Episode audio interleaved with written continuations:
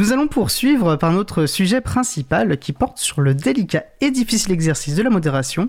Et j'ai le plaisir de recevoir pour en discuter par téléphone Benoît Cibot, qui est directeur de publication du site linuxfr.org et membre de son équipe de modération, et Anna, membre et modératrice au sein de Framasoft, et notamment sur, pour leur instance Mastodon, l'instance Framapiaf.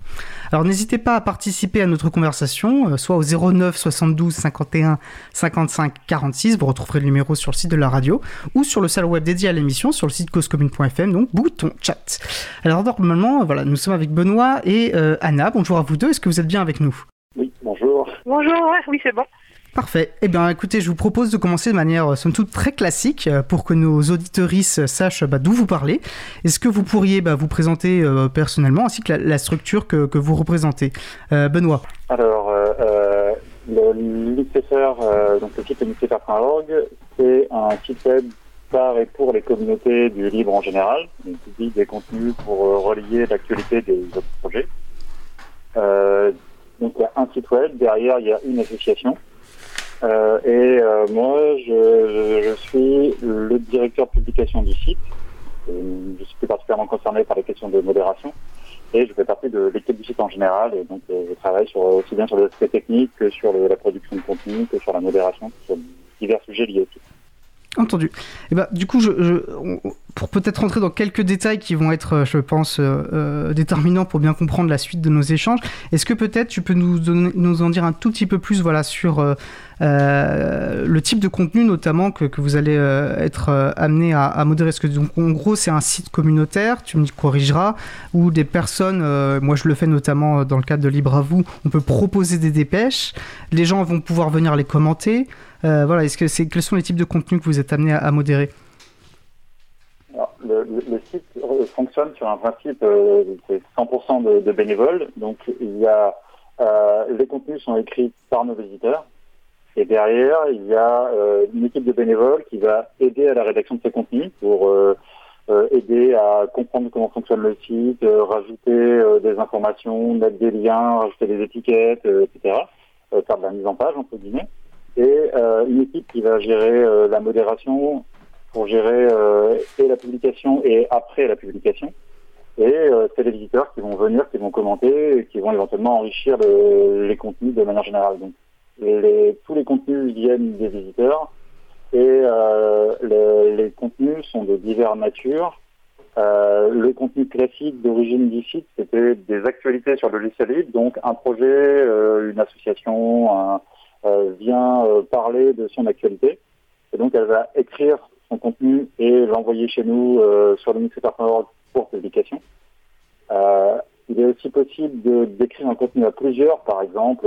imaginons que des gens se regroupent pour décider de parler de quels sont les logiciels qui existent pour faire du graphisme en libre. Ils vont co-rédiger ensemble un contenu pour évoquer les différents logiciels qui existent et ils vont le faire dans notre espace de rédaction qui permet de faire une rédaction collaborative. Ça sera là aussi publié euh, euh, sous forme qu'on appelle une dépêche, une actualité. Et puis après, il y a des contenus qui sont euh, plus personnels, qui ressemblent plus à une entrée dans un blog, donc quelque chose de plus personnel, où les, les, visiteurs, pareil, peuvent parler de leur projet. Ils peuvent aussi évoquer des choses qui sont plus personnelles. Par exemple, ils peuvent dire j'aime pas ce projet-là ou j'aime beaucoup ce projet-là pour des raisons qui me sont personnelles où ils vont parler aussi potentiellement de sujets complètement annexes. On a euh, souvent des, des, sujets qui sont en dehors, de, de, en dehors du livre, qui sont abordés dans certaines parties du site. Euh, donc ça, c'est euh, des, des, catégories de contenu. On a aussi une partie qui concerne des, des, liens, juste pour partager un lien. On partage simplement un lien. Et il y a aussi des choses pour euh, avoir des questions et des réponses dans des forums et euh, faire des sondages pour poser une question, obtenir des réponses et sonder un peu la communauté du site. Donc, suivant les situations, on a des contenus qui sont publiés sans modération ou enfin sans modération a priori, ou euh, publiés avec une modération euh, a priori. Et dans tous les cas, il y a une modération a posteriori, aussi bien sur les contenus eux-mêmes que sur euh, certains aspects indirects comme euh, euh, bah, les images qui peuvent être embarquées dans les contenus ou les étiquettes qui peuvent être posées sur les contenus par exemple. Entendu. Donc on voit effectivement une grande variété euh, de contenus différents. C'est un site hein, qui est très riche. Hein. Si vous connaissez pas l'unixfr.org, on y trouve beaucoup d'informations. Effectivement, on sent, peut-être qu'on y reviendra d'ailleurs, une vraie communauté qui a derrière. Euh, et on voit déjà effectivement donc la, grande variété de contenus modérés. Et, je pense que ça aussi on y reviendra, le, fonctionnement 100% bénévole qui n'est quand même pas anodin, notamment j'imagine quand on parle de, modération.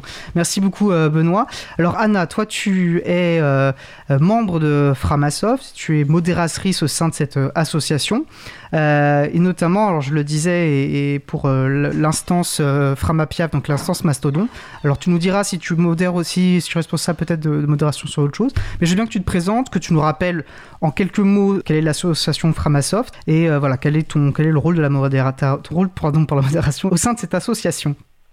Oui, alors euh, moi je suis membre bénévole de l'association. Framasoft, c'est une association, euh, on, dit d'éducation populaire aux enjeux du numérique et des communs culturels. Donc euh, une fois qu'on a dit ça, c'est un peu c'est un peu vaste, mais notamment ce qu'on fait, ce qu'on fait, c'est qu'on propose beaucoup de services libres pour montrer que, ben, que c'est possible. Et donc parmi tous ces services, il y a des, des, choses qui sont qui permettent de faire du travail collaboratif et il y a des choses qui permettaient, par exemple, de partager des images. Donc là, on on peut parler de modération. Et puis, jusque récemment aussi, on, propose, on a commencé à développer des outils, euh, notamment un outil qui s'appelle Peertube qui permet d'héberger des vidéos. Et si euh, on ne propose pas forcément d'instances euh, ouvertes au public, et donc la question de la modération se pose moins, on propose un index qui répertorie tous les sites qui, qui proposent des vidéos grâce à Peertube. Donc là, il y a un peu d'histoire de modération. Et enfin, on propose deux services qui sont des réseaux sociaux euh, qui sont Mastodon et, et enfin, et qui étaient, qui il y avait Diaspora et je crois qu'on a fermé, on a fermé récemment puisqu'on est en train de fermer des services. Et moi, si jamais je suis euh, dans le comité de modération, donc je vois beaucoup de choses passer. Je suis euh, principalement sur sur du coup, le, notre instance du réseau social Mastodon. Ok. Alors, je vais. Ça n'a rien à voir avec notre sujet, mais, tu as mentionné quelque chose qui me paraît quand même très important et qui peut euh, effrayer peut-être des personnes qui écoutent. Euh, effectivement, Framasoft a une démarche de fermeture de service, mais qui est une démarche très positive. On mettra le lien euh, en référence où vous pouvez voilà où Framasoft décrit très clairement toute sa démarche et que je vous invite franchement à aller lire. C'est très intéressant aussi sur comment on pense peut-être un, réseau fédéré, décentralisé. Désolé pour cette euh, parenthèse et, merci euh, de cette présentation. Euh, alors, on voit bien que la modération n'est pas que pour Framasoft, ne concerne pas que le réseau social, donc Framapiaf, pour en ce qui concerne Mastodon, mais on imagine bien que les, enjeux et les enjeux de modération sont assez spécifiques par rapport à Framapiaf. Est-ce que tu saurais peut-être donc du coup nous nous, nous parler un petit peu qu'est-ce qu'une instance Mastodon, qu'est-ce que Framapiaf et notamment voilà dans cette logique de décentralisation qui doit avoir, on imagine, des effets sur la, possibilité, enfin sur la question de la modération. Oui, avec, plaisir. Alors, euh, justement, dans la, dans la lignée de fermeture des, services, en fait, Framasoft a commencé à avoir beaucoup de, visibilité. Il y a plein de gens qui venaient chez nous et qui trouvaient ça super. Et nous, on est, on est un peu embêtés parce que du coup, on, on veut pas, veut pas grossir pour euh, pas qu'il y, ait trop de gens qui viennent que, que, chez nous. Et donc, on a commencé à, essayer de mettre en place un, un, réseau, un réseau d'autres acteurs bon, qui s'appelle qui s'appellent les chatons, qui sont des hébergeurs, qui sont qui sont des copains en gros. Et euh, donc du coup l'idée c'est que les personnes elles peuvent venir soit chez nous, mais soit chez d'autres personnes. Et donc dans cette idée un peu d'avoir un réseau euh, d'acteurs qui ont les mêmes valeurs et la même la même éthique euh, et donc de décentraliser pour pas que tout le monde soit chez la même la même personne on peut retrouver euh, le fonctionnement du réseau social Mastodon. Donc Mastodon, c'est un, réseau de sites, on peut dire, enfin de sites qui sont des petits, réseaux sociaux, mais qui sont connectés les uns aux autres. Ce qui fait que euh, moi, je, peux habiter chez Framapiaf, mais vous, vous pouvez habiter dans une autre euh, instance. Par exemple, il y a des instances, il y a des instances bretonnes, il y a des instances queer, il y a des instances dédiées aux, aux jeux de société, et vous pouvez vous inscrire sur cette autre donc instance, cet autre site et on peut quand même interagir ensemble, ce qui est assez euh, peu courant dans le fonctionnement des réseaux sociaux, en tout cas les réseaux sociaux centralisés comme on connaît les, plus gros. Et ce qui pose plein de problématiques assez spécifiques, parce que par exemple, ben, euh, quelque chose qui est euh, autorisé chez vous ne sera pas forcément chez moi et inversement.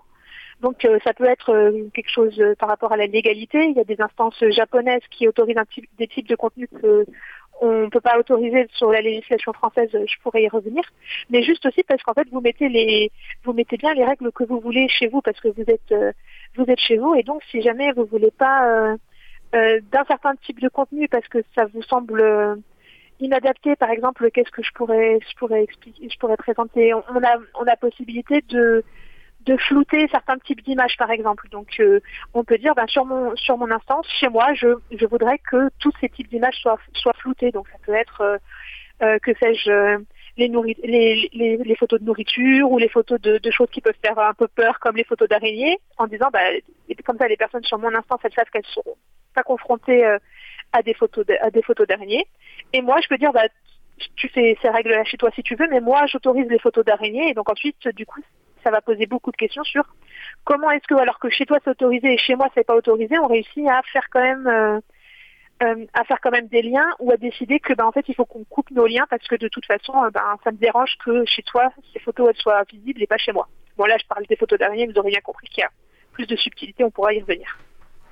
Oui, oui, on voit effectivement l'enjeu et c'est intéressant sur un réseau fédéré. Euh, c'est, ça devient vraiment une question euh, de politique et, d'échange et, euh, et, très une question très riche euh, du coup. J'en profite également pas dans une logique de déframosoftisation puisque tu as évoqué un peu cette idée-là. Si vous souhaitez par exemple vous créer une, un, compte sur sur Mastodon, vous pouvez donc aller chez sur Framapiaf, chez Framasoft. Vous pouvez venir à l'April. On a également un, une instance sur le Chapril, donc chapril.org et vous avez comme ça tout un ensemble euh, d'instances où vous pouvez euh, vous inscrire en respectant à chaque fois effectivement la, charte, euh, la charte de modération. Je pense que celles de l'April et de Framasoft sont différentes, mais sans doute assez proches dans l'éthique.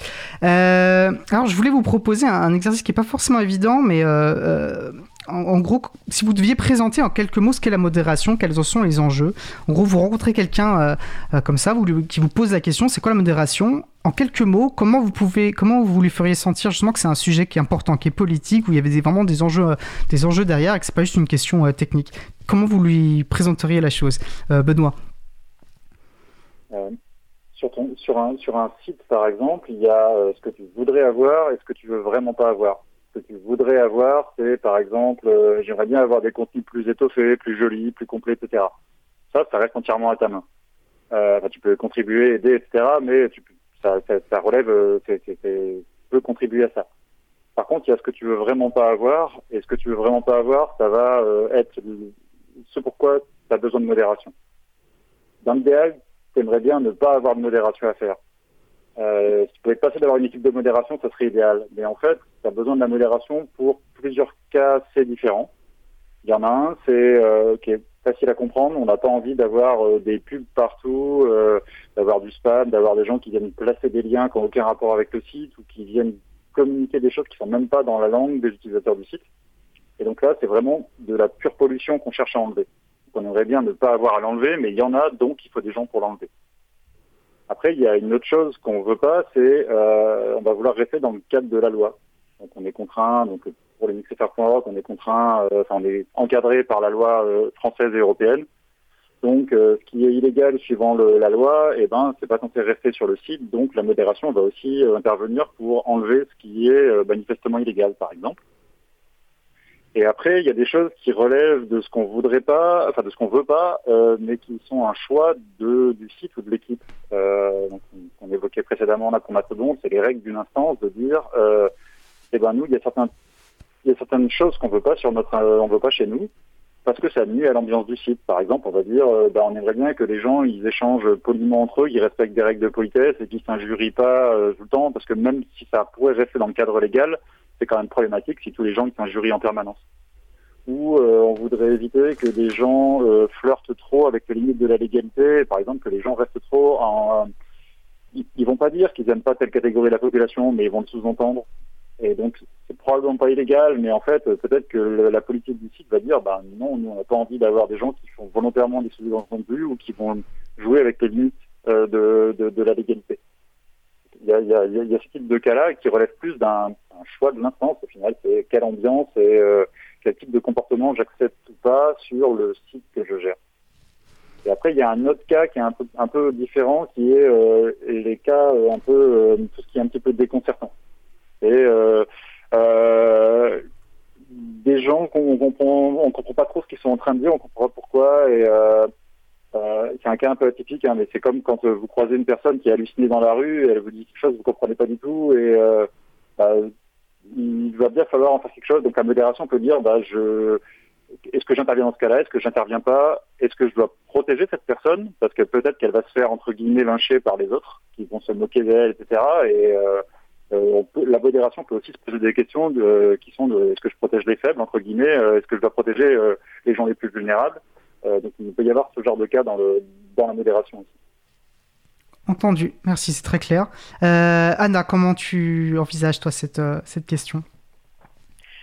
Euh, bah, Benoît l'a très bien expliqué, mais peut-être que euh, quand je raconterai, je dirais que euh, il y a des, y a, je, suis sur un, je suis modératrice sur un réseau social, ça veut dire qu'il y a des gens, des fois ils voient du contenu qu'ils estiment problématique, qui me le signalent, et que moi, avec le reste de l'équipe de modération, et eh ben je décide ce qu'il faut faire de ce contenu. Est-ce qu'on le garde, est-ce qu'on le garde pas, et si on le garde pas, est-ce qu'on explique à la personne ou pas pourquoi on le on le garde pas? Et que tout ça, du coup, ça nécessite de se mettre euh, d'accord en amont sur des règles et euh, de pouvoir rediscuter de ces règles tout le temps parce qu'évidemment, on, on pose des bases, mais ensuite, euh, à chaque contenu un peu créatif, on va dire, on est on est un peu on, peut être perplexe et se demander du coup si jamais bah, c'est quelque chose qu'on garde, qu'on garde pas, si on on rentre en communication avec la personne en lui disant on garde ce contenu mais merci de ne pas le, de ne pas le réitérer ou des choses ou des choses comme ça. Déjà, ce que j'entends de vous deux, c'est on voit la, part de, l'échange aussi avec les personnes qui, postent, qui, vivent un petit peu sur les, que ce soit sur Linux FR ou sur euh, euh, les services Framasoft et, l'importance que ça peut avoir.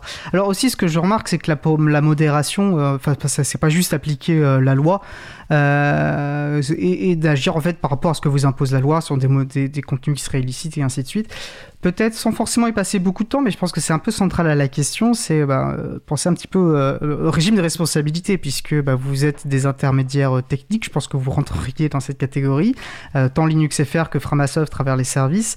alors peut-être rappeler très rapidement qu'en gros, en tant qu'intermédiaire technique, hein, le régime de responsabilité va distinguer les hébergeurs hein, qui ont un, régime de responsabilité allégé, ce qui sont pas, ils, n'ont pas à connaître de, ce que poste euh, publient euh, leurs utilisateurs et utilisatrices, et les éditeurs qui, eux, ont une responsabilité directe sur le contenu qu'ils publient, puisqu'ils bah, savent ce qu'ils publient euh, de fait. Et alors, j'ai l'impression, donc en gros, la responsabilité de l'hébergeur pourra être engagée, pardon, s'il n'a pas promptement retiré un contenu manifestement illicite, comme l'a mentionné Benoît, qui lui aurait été signalé, et l'éditeur, lui, sera donc directement responsable. alors, on imagine pour Framasoft que là, bon, il n'y a pas trop question, hein, vous êtes des hébergeurs, vous avez pas, voilà, vous devez uniquement agir si, en cas de signalement d'un contenu euh, euh, illicite. Euh, j'ai l'impression peut-être, tu me corrigeras Benoît, mais j'ai l'impression que pour Linux FR, il y a peut-être un peu des deux, c'est peut-être moins, clair.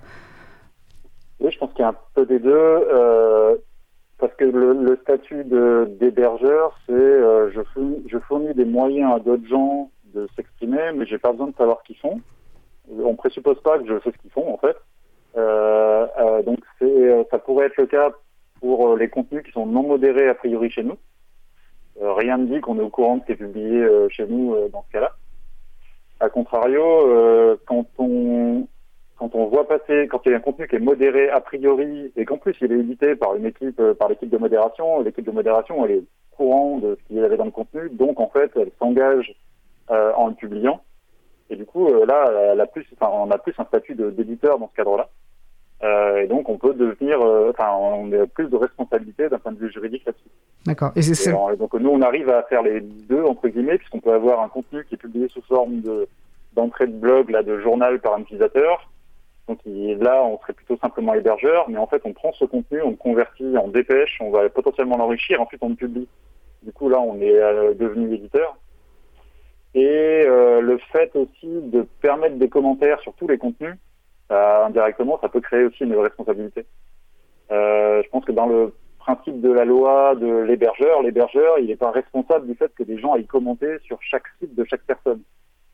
Parce que là, nous, euh, les contenus, tous les contenus, ils sont commentables par tous nos utilisateurs et du coup, il y a de toute façon une responsabilité qui vient du fait que tous les contenus sont commentables, tous les contenus sont éditables et qu'il y a aussi euh, une responsabilité qui intervient sur le fait de pouvoir étiqueter ou de pouvoir euh, commenter un contenu. je pense qu'on est effectivement, suivant les cas, les, la responsabilité est différente pour le cas nécessaires. Entendu. Mais du coup aussi les choix de manière de modérer, du coup si je l'entends bien, plutôt en, en, posteriori, euh, renforce peut-être votre responsabilité, mais euh, participe aussi au fonctionnement et à, la communauté que vous créez dans, dans, dans Linux FR. L'inverse, si je, comprends bien. Quand tu modères a posteriori, en fait, tu, euh, on peut dire que tu réduis ta responsabilité parce que tu attends qu'on te signale le problème pour intervenir, ou tu t'en saisis toi-même, mais disons que si tu le fais pas, on peut pas te le reprocher, parce qu'il n'y a que quand on t'a notifié que tu es censé être au courant qu'il y a un problème. Oui, tout à fait. Je, si je, laisse passer, un commentaire problématique, euh, je peux dire, ah, ben, j'étais pas au courant. Que ce soit vrai ou pas, hein, mais en tout cas, euh, légalement parlant, on peut pas savoir si j'étais au courant ou pas. Alors que quand l'équipe de modération elle a mis son tampon, qu'il y a euh, quatre modérateurs qui ont dit oui, je suis pour la publication, ben, c'est facile de prouver que l'équipe était au courant et donc là, ta responsabilité, elle est plus engagée en fait. Tout à fait, oui, oui, je me suis bien exprimé, c'était très clair comme réponse. Euh, alors du coup, comment vous organisez euh, euh, vous organisez matériellement la modération et puis euh, comment vous établissez aussi les, règles sur lesquelles vous basez euh, votre modération Alors il me semble que dans les deux cas elles sont publiques, en tout cas sur XFR j'en suis persuadé. comment voilà vous les décidez? Est-ce que vous les faites vivre ces règles? Sont-elles publiques? Notamment. Bah, Benoît, si tu veux rester dans ta, dans ta lancée. Alors, c'est important que les règles soient, publiques. Ça reste des choses qui évoluent. Euh, ça évolue pas forcément aussi vite qu'on le voudrait ou qu'on arrive à le, à le formaliser. C'est pas non plus entièrement formalisable parce qu'il y a quand même des choses qui relèvent de l'humain et de l'interprétation. Pas pour, pas pour donner un exemple, quand on va, quelqu'un poste un commentaire et euh, le commentaire peut très bien être à double sens, euh, volontairement ou pas, de la part de celui qui l'écrit. Par exemple, on pourrait avoir une lecture qui est très agressive du commentaire et une autre qui est une lecture humoristique du commentaire. Et en fait, euh, bah, on peut pas, enfin, la modération ne peut pas forcément savoir quel était le sens voulu, si c'était voulu ou pas par l'auteur, et quelle, quelle interprétation et qu'est-ce qu'elle doit en faire. Elle peut réagir quand même, mais ça va changer euh, l'interprétation qui est faite et comment elle va réagir. Donc, ça peut pas être une, on n'est pas des machines entre guillemets, euh, c'est pas un algorithme, c'est la modération. Il y a une partie humaine d'évaluation, et euh, du coup, ça va dépendre aussi, euh, je sais pas, du passif de la personne. Est-ce que c'est toujours le même pénible qui publie des contenus problématiques? Ou est-ce que c'est quelqu'un qui contribue beaucoup d'habitude et peut-être que là, il s'est mal exprimé? Ou euh, est-ce que c'est euh, quelqu'un qui, actuellement, parce que c'est la période de pandémie, il a personnellement plus de problèmes et qu'il était plus énervé à ce moment-là? Ou enfin bref, il y a tout un côté humain qui intervient et les règles elles aident à cadrer les choses mais elles vont jamais définir avec exactitude et précision là où on met les virgules et euh, euh, quels sont les caractères autorisés, etc. Ça reste euh, l'interprétation de l'équipe de modération. pour encadrer ça, après, on a des règles et on échange entre nous, soit via des listes, soit via le site. Il y, a les cas, y a les cas triviaux, donc ce que je disais tout à l'heure, éliminer la pollution, c'est trivial. si je vois un texte qui est écrit en coréen sur le site, je sais que c'est de la pollution, voilà, je vais l'enlever immédiatement, j'ai pas besoin de l'avis des autres. Euh, quand il faut commencer à manier les ciseaux et euh, à dire on va toucher à tel, tel contenu ou l'enlever ou dépublier des choses, etc., c'est plus délicat et on essaye euh, d'avoir l'avis de plusieurs personnes et de prendre un peu de temps parce qu'il n'y a pas forcément besoin d'avoir des réactions extrêmement rapides. Euh, ça dépend des situations. Si on veut éviter que ça dégénère d'un point de vue strictement de l'ambiance du site, ça peut être important d'agir vite. Si on veut euh, modifier des choses, éviter un contenu, découper une phrase par exemple, c'est beaucoup plus délicat et ça, c'est mieux de, que l'équipe en discute et qu'on soit d'accord sur pourquoi on le fait, quelles sont les raisons et que tout le monde soit d'accord. Super. tout le monde, en tout cas qu'on arrive à un consensus. Ok. Et comment ça Alors Anna, comment s'organiser euh, côté euh, Framasoft? Alors côté Framasoft, on a euh, ce qu'on appelle un comité modération, c'est-à-dire qu'il y a des membres qui ont dit qu'ils avaient envie de, de participer à la modération des contenus. Après, on a tous un peu nos, nos spécialités et on a un canal euh, Framatim sur le qui s'appelle modération sur lequel euh, quand il y a des choses euh, on partage des liens en disant bah voilà il se passe il se passe telle chose il y a tel type de contenu est-ce que vous pouvez me donner votre avis? Donc par exemple sur Framapiaf les personnes elles, peuvent nous faire des signalements. Donc ça veut dire que quand on a un signalement qui est fait on reçoit un mail sur le mail de la modération et ensuite soit bah effectivement exactement comme dit Benoît ça c'est trivial c'est du spam, c'est euh, un compte publicitaire ou euh, un compte euh, par exemple, quelque chose qu'on n'accepte pas sur Framatchat, c'est la pornographie qui soit pas floutée. Donc, du coup, des choses comme ça, on va pouvoir très rapidement, très rapidement les gérer. Et ensuite, il y a tous les cas qui prennent immensément plus de temps. C'est ceux où on n'est pas sûr, il y a sujet à interprétation, et même s'il n'y a pas sujet à interprétation, une fois qu'on a compris le contexte parce que nous c'est des des donc des poètes qui nous sont signalés. Ça veut dire que c'est des contenus qui sont assez courts on appelle ça du microblogging donc c'est limité à 500 à 500 caractères. Parfois c'est une vidéo parfois c'est une image. Et euh, en général ce ce poète, il n'est jamais suffisant en lui-même. Donc, il va toujours falloir aller chercher le contexte autour parce que, exactement comme a dit, comme a dit Benoît, en fait, un, un, un commentaire ou un poète, ça peut être toujours, ça peut être pris euh, à double sens. Peut-être que la personne, elle fait, euh, elle fait une sorte de renversement de situation, ou peut-être qu'elle est vraiment agressive. Euh, peut-être, enfin, il y a plein de choses comme ça. Et donc, on est obligé à chaque fois d'aller parcourir tout le contexte. Une fois qu'on a parcouru tout le contexte, on, peut proposer un type d'action. Et si jamais on n'est pas tout à fait sûr de nous, on en parle avec les avec les copains en, écrivant sur le channel modération en disant voilà, il y a telle situation, voilà ce que j'ai compris du contexte, voilà l'action que je vous propose, qu'est-ce que vous en pensez, est-ce qu'on fait ça, est-ce qu'on fait pas ça? Et ensuite, du coup, il y a un peu un, un temps où les autres personnes, puisqu'on est euh, beaucoup de bénévoles, parce que les pauvres salariés de, de Framasoft, ils ont déjà suffisamment de travail. Euh, et donc, du coup, il y a un, même s'ils même s'ils aident quand même pour la modération, et du coup, il y a un temps comme ça où chacun donne son, enfin, plusieurs personnes donnent leur avis, et si jamais on arrive à un consensus, assez rapidement on met l'action en place et si jamais c'est un peu plus long, en général, ben, on élabore une réponse à plusieurs euh, des choses comme ça pour aller contacter euh, l'utilisateur, même si euh, ça reste assez rare. C'est-à-dire que ça demande tellement d'énergie d'aller d'aller expliquer quelque chose à quelqu'un que c'est quelque chose qu'on essaye un peu de repousser parce que voilà ça.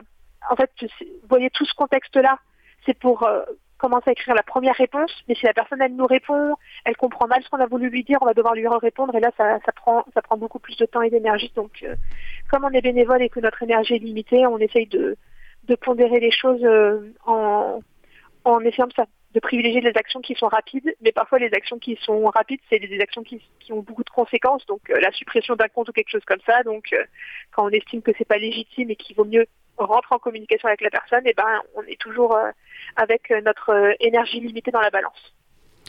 Et oui, prendre soin de soi, prendre soin des autres. Et je pense que particulièrement cette période, c'était très important.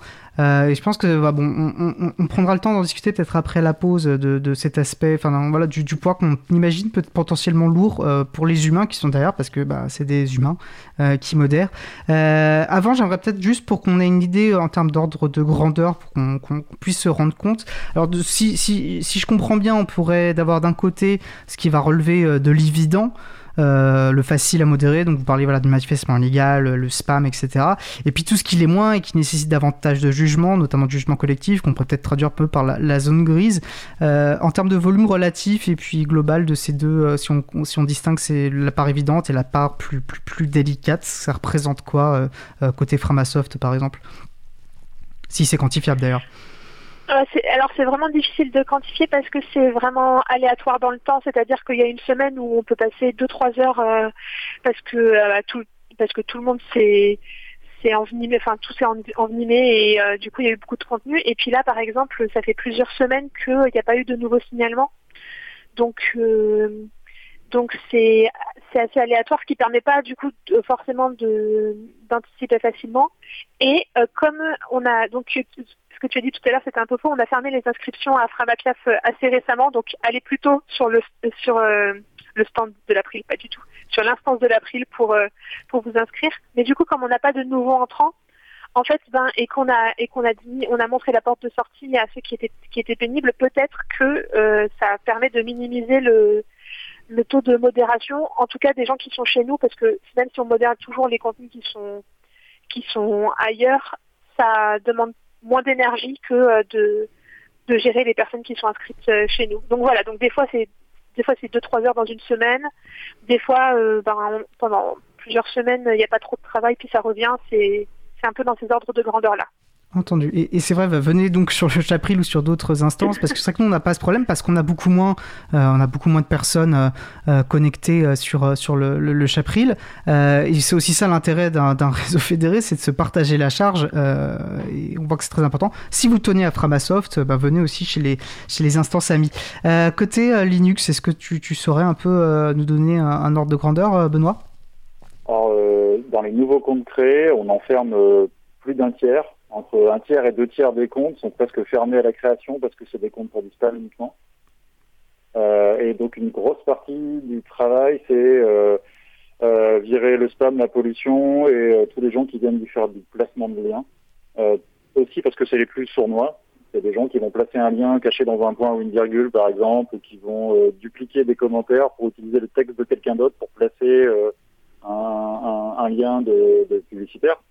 Donc c'est euh, une lutte permanente pour euh, s'outiller, pour détecter, pour euh, lutter contre ça, mais c'est la plus grosse partie du, travail entre guillemets.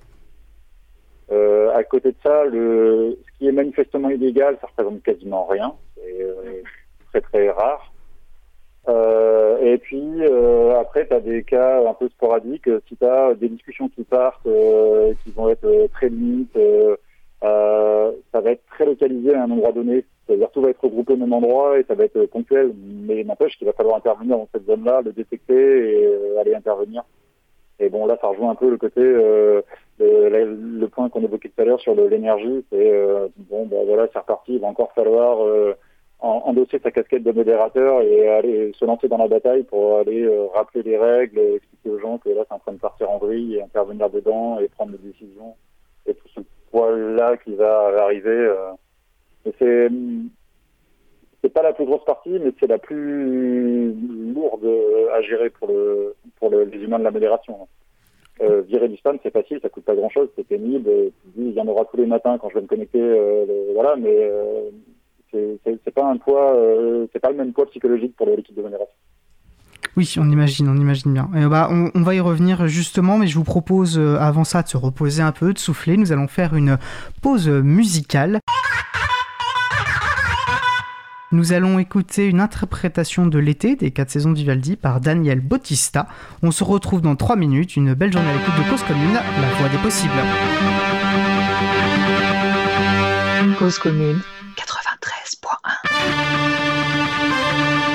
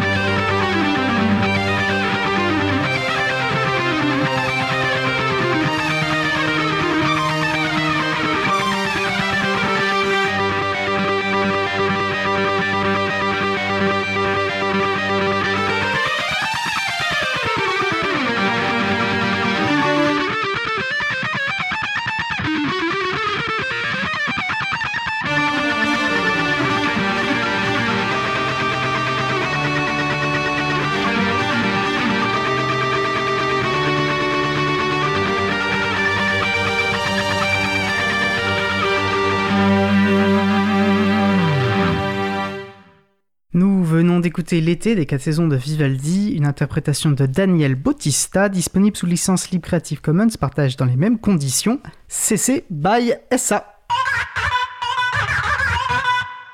Alors, euh, bah, nous allons euh, poursuivre euh, notre discussion. Je suis Étienne Gonu de l'April et nous échangeons avec Benoît Cibot, directeur de publication du site linuxfr.org et membre de son équipe de modération, et Anna, membre et modératrice au sein de Framasoft, sur le difficile exercice de la modération.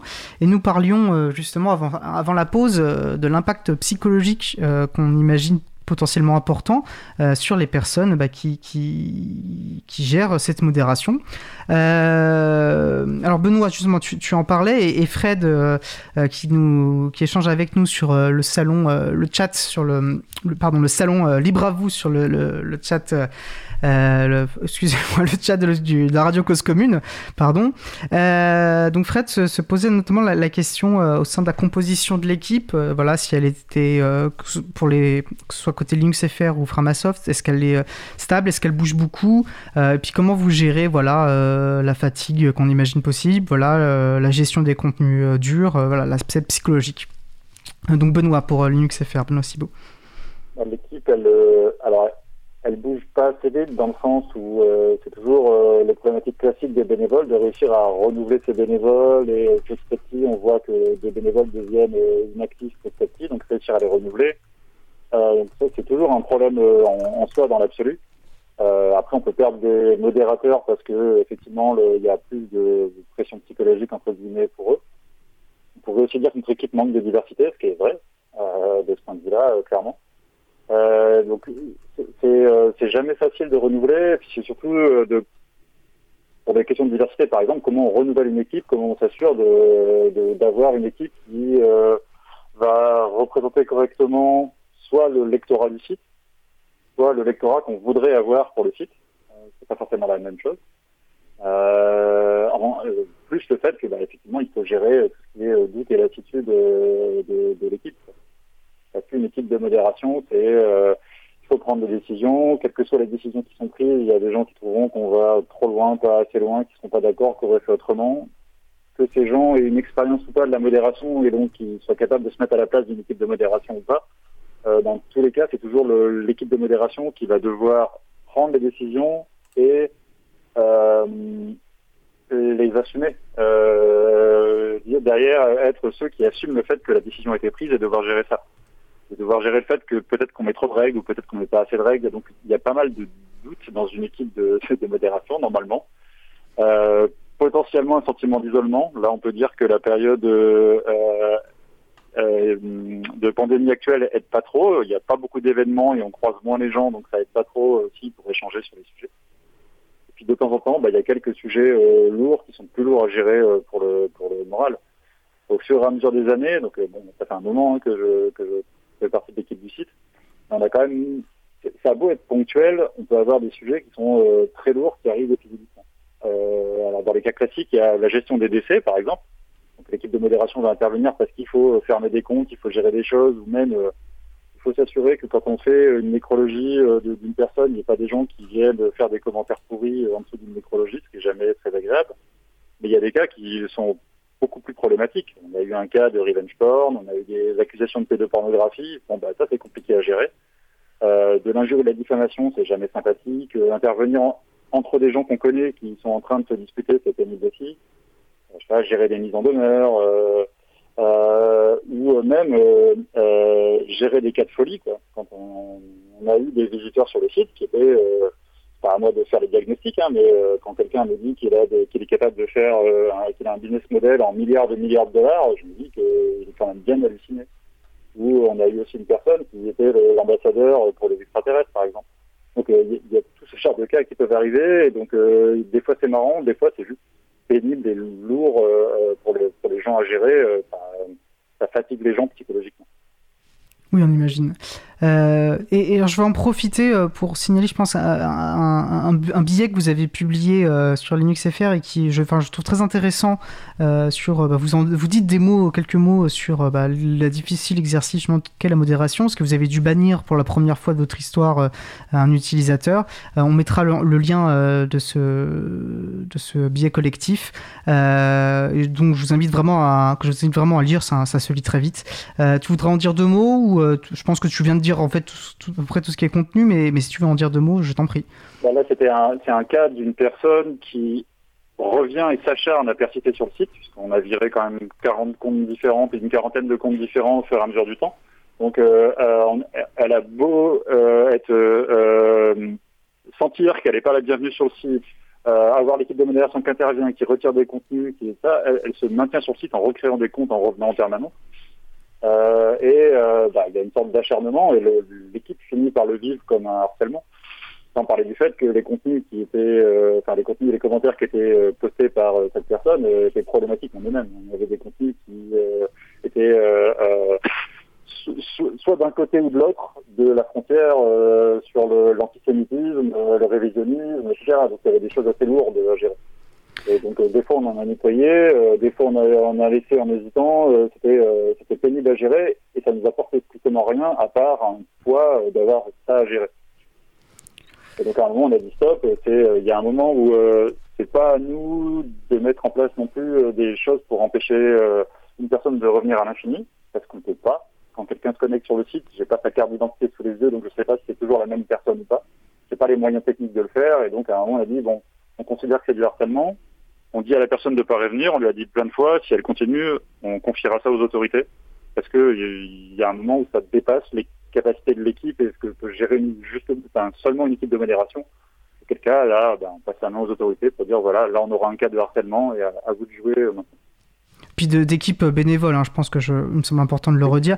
Et, ce qui me fait penser d'ailleurs, je pense que ça en dit beaucoup sur la qualité de votre travail, euh, de n'avoir que ce soit que la première fois depuis les années de service de Linux FR que vous en soyez venu à, à, à bannir euh, à bannir un utilisateur. Et je pense que c'est vraiment euh, ça, ça en dit long voilà, sur la qualité de votre travail.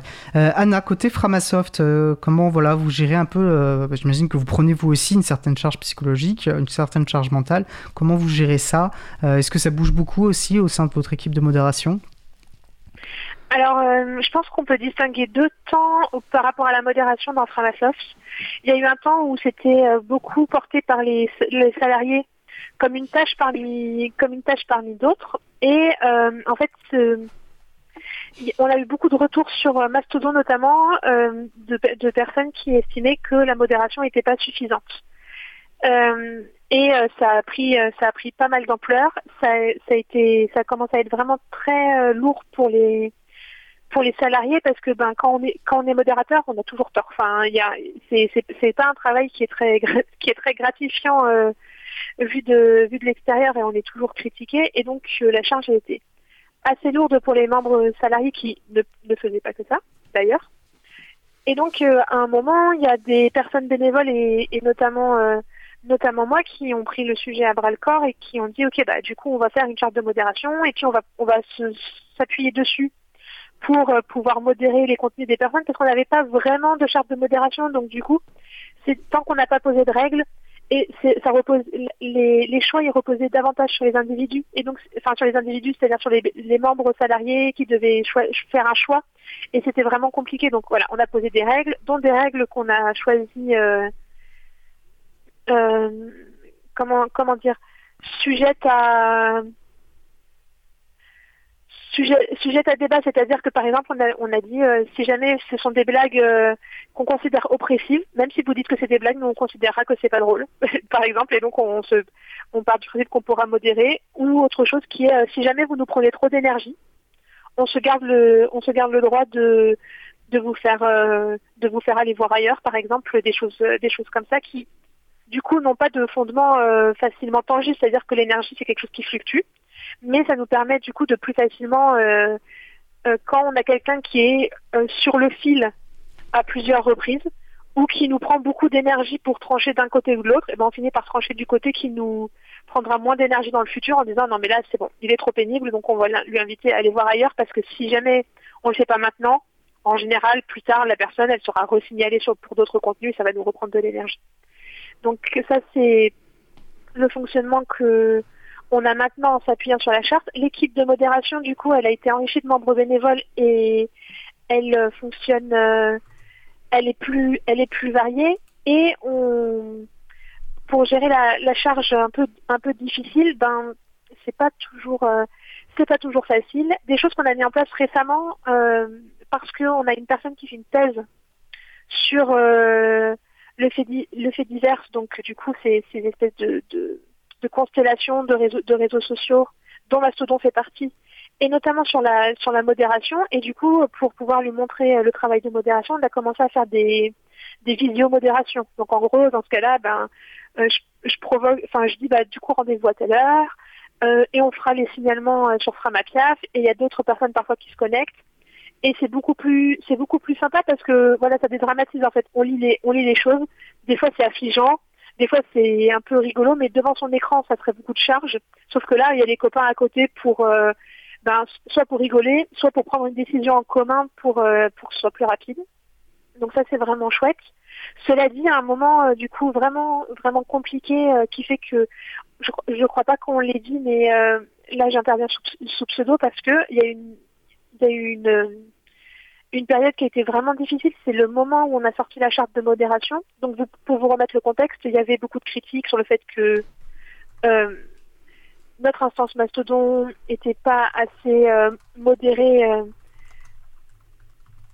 d'après d'après des utilisateurs d'autres d'autres d'autres instances et donc au moment où on sort la charte de modération pour dire ben voilà comment on va essayer d'agir euh, comment on prend les choses je pense qu'on a il y a eu des problèmes de communication par rapport à cette charte qui ont qui ont provoqué des interprétations très diverses et qui ont fait que des communautés euh, qu'on comptait euh, mettre en avant dans la, dans, pour, pour les protéger, c'est-à-dire que euh, on n'est pas à égalité sur les réseaux sociaux selon les catégories de population dans lesquelles on est. C'est-à-dire que si on est une femme, on n'est pas à égalité avec, euh, avec, avec les hommes. Si on est des personnes queer, si on est des personnes handicapées, on est on n'est pas égalité dans le sens où on, va se prendre plus facilement des remarques, des explications, euh, des choses un peu lourdes. Et donc cette charte, elle avait notamment pour vocation de remettre euh, les choses à plat en disant euh, si jamais il y a des comportements problématiques envers des, groupes qui, subissent des oppressions, on sera vigilant à ça.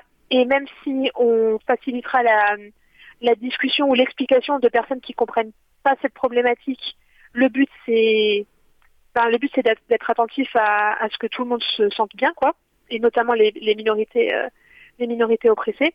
Ça a été compris complètement à l'inverse, et du coup on s'est pris euh, plusieurs jours euh, de, de grosses euh, enfin je pense qu'on peut appeler ça du harcèlement, c'est-à-dire que c'était c'était pas c'était c'était c'était contre l'équipe de modération, donc c'était pas directement à viser d'une personne, mais il y a eu un hashtag un hashtag qu'on a appelé Dramasoft et il y a eu beaucoup de monde qui a dit que ce qui se passait c'était c'était scandaleux, qu'on allait accueillir des nazis sur l'instant et que ça ne nous poserait pas de problème si jamais si jamais il y avait des gens qui avaient des propos euh, atroces envers euh, des communautés. Et ça, ça vraiment, ça a été le, le moment le plus compliqué. Il y a des personnes qui sont retirées de la modération à, à partir de là, des personnes même euh, qui auraient pu, enfin, il y a des personnes concernées au sein de l'assaut qui ont pu être euh, très euh, euh, très attaquées par rapport à ça. Et ce qui nous a fait tenir, c'est quand même qu'au sein de l'association Framasoft, euh, il y a une il y a une très bonne entente, il y a du soin.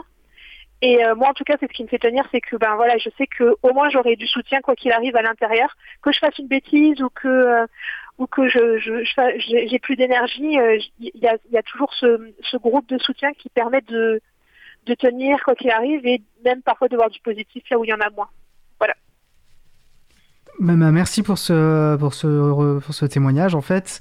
Euh, puis voilà, bah, je pense pour les personnes qui écoutent aussi, voilà, d'avoir l'esprit. Euh, ben, la modération, c'est certes quelque chose d'important. Ça peut avoir un impact sur ce qu'on va considérer notre liberté d'expression, mais c'est des humains derrière.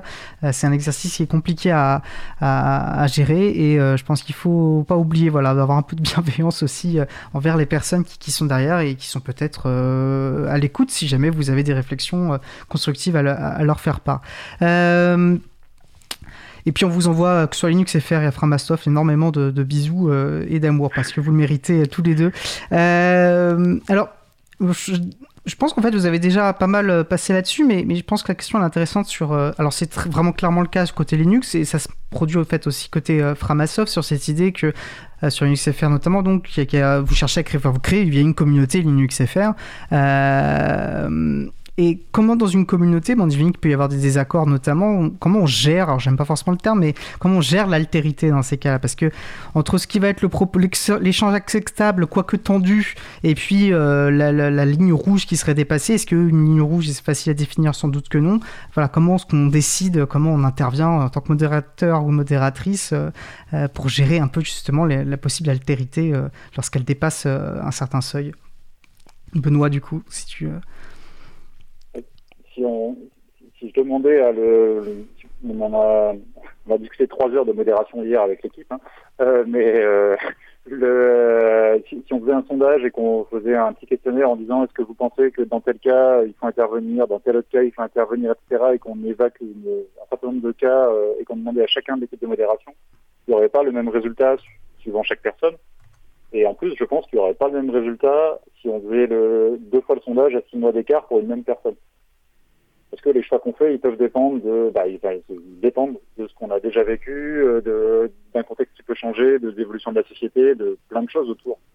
Donc c'est sûr que les lignes, elles bougent. Euh, et, euh, et même pour des choses euh, tout à fait basiques, euh, indirectement, la modération d'une personne, en tout cas, elle va dépendre de son humeur à elle et de est-ce qu'elle s'est euh, levée du bon pied ou pas, ou est-ce qu'elle a une journée compliquée ou pas. C'est pour ça que c'est important de, que les décisions de modération soient pas forcément extrêmement rapides ou euh, qu'elles soient pas prises seules. Et ça euh, lisse un peu ce genre de cas. Non, il n'y a pas une, ligne- rouge qui est claire et définie, sinon on pourrait automatiser les choses.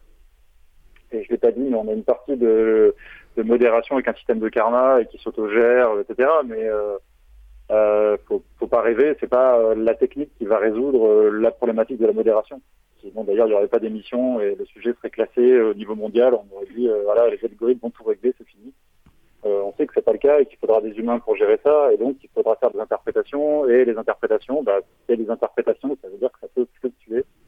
Et donc il faut essayer de veiller à ce que ça parte pas en vrille, euh, sachant qu'il y aura toujours des sujets qui vont être. euh, il y a des sujets clivants. Euh, pour des bonnes et des mauvaises raisons, hein, mais il suffit qu'il y en a un qui parle d'une distribution de logiciels libres et que les, les gens soient fans d'une autre pour qu'ils commencent à discuter des avantages et des inconvénients de solutions. Soit parce que vraiment ils sont en désaccord, aussi parce que, euh, en tout cas pour euh, les, euh, les, les Français, mais je pense que c'est assez vrai de manière générale, les gens ils aiment bien discuter. Et donc ils vont chercher à défendre l'autre point de vue juste pour qu'il y ait un débat. Et donc il y a des gens qui vont discuter et bah, il faut juste que ça reste un débat, c'est-à-dire que les gens ils s'écoutent un minimum, qu'ils se parlent correctement, que voilà que qu'il y ait un échange d'arguments et pas juste des commentaires désobligeants sur les gens en face, critiquant juste le camp en face, etc.. Et euh, je Ça crois reste, euh, ça reste fluctuant forcément. oui. Oui, et en fait, c'est ce que aussi, euh, ça sergent ce que disait Anna avant, on, s'inscrit dans des contextes politiques, les lignes bougent, comme tu le disais, et en fait, ben, oui, c'est, les lignes bougent, je pense que c'est très bien résumé. Et tu mentionnes, alors, euh, je crois qu'Anna, en plus, tu, souhaitais euh, évoquer, euh, évoquer ce point, la question un peu de l'automatisation de la modération, l'idée de confier la modération à des algorithmes. Alors, c'est pas juste là un, délire rhétorique, hein, on voit que c'est malheureusement de plus en plus présent dans certaines propositions de loi, enfin projet de loi ou de règlement européen. Euh, euh, là, je pense exemple à la loi Avia qui, prétend euh, supprimer euh, la haine en ligne, euh, une loi parfaitement liberticide qui a été heureusement censurée par le Conseil constitutionnel, mais qui, appelait euh, dans les lignes à, automatiser un peu, automatiser pardon un peu euh, la modération. Est-ce que ça a du sens d'ailleurs, euh, euh, Anna Qu'est-ce que tu en penses?